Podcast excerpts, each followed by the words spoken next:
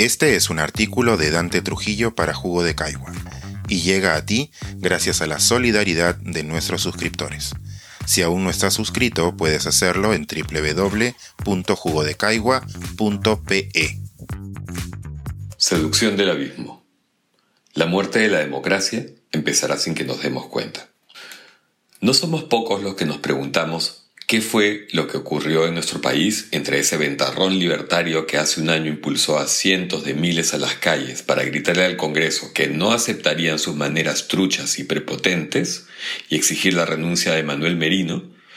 Y el respaldo que muchos de esos mismos peruanos dieron, solo meses después, a las candidaturas más cuestionables o ya puestos claramente antidemocráticas durante las pasadas elecciones el malestar ante la posibilidad y posterior concreción del triunfo de Castillo no tiene una única razón, pero ante la incertidumbre, la caída económica y la pandemia, tiendo a pensar que el principal motivo de esa inclinación de parte de un sector de la clase media para arriba fue el miedo.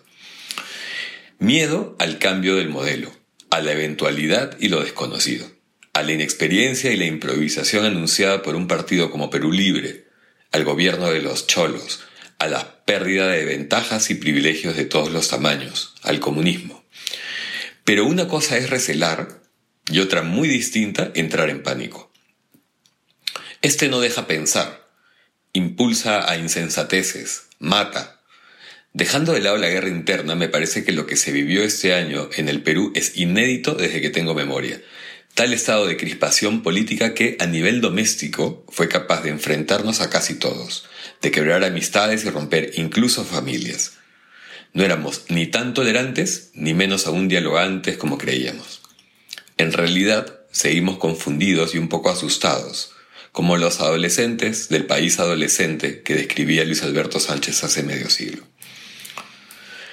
Esta insatisfacción militante ha remitido, pero no del todo, para avivarla tenemos las torpezas y flaquezas que el gobierno exhibe un día sí y el otro lo mismo, pero también el trabajo proactivo de ciertas fuerzas, líderes y esbirros.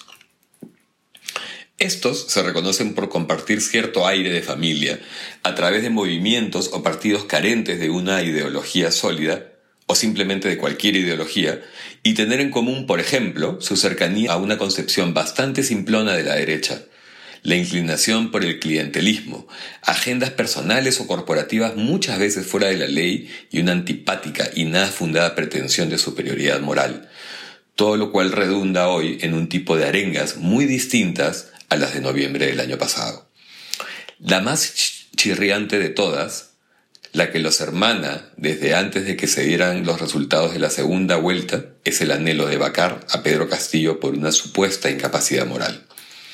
No lo aceptan, y para ello no importa el propio prontuario.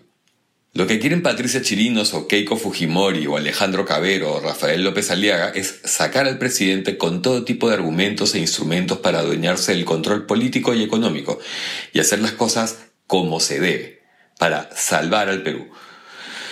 La verdad, sin embargo, es que el país les importa un pimiento.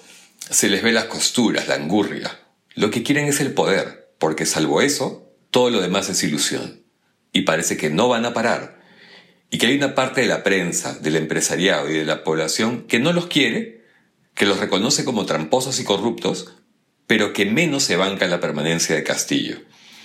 Puede decirse lo que quieran, maquillar su intención, pero lo que muestran es sencillamente un ánimo antidemocrático.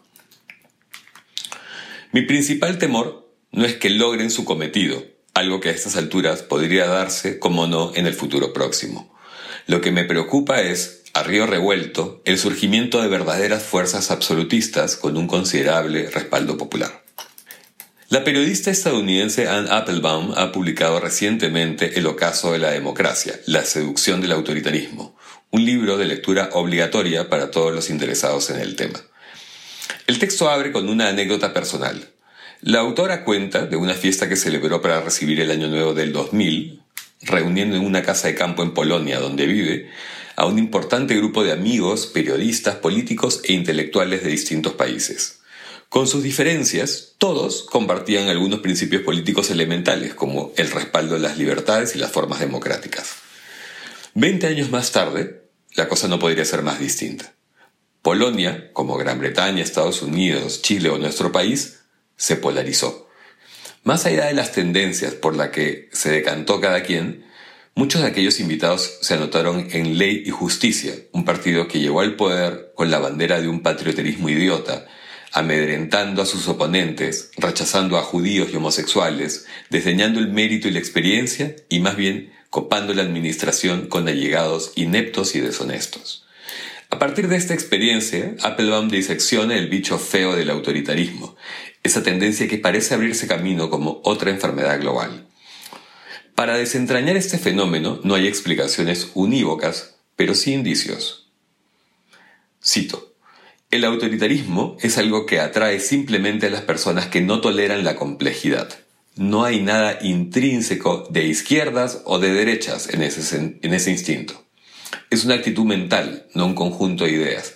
Señala, para luego aclarar que la tendencia actual es la que empodera una derecha distorsionada, una que, cito, no quiere preservar nada de lo existente, que pretende redefinir sus naciones, reescribir sus contratos sociales y a veces alterar las reglas de la democracia para no perder nunca el poder. También señala que, cito, dadas las condiciones adecuadas, cualquier sociedad puede dar la espalda a la democracia.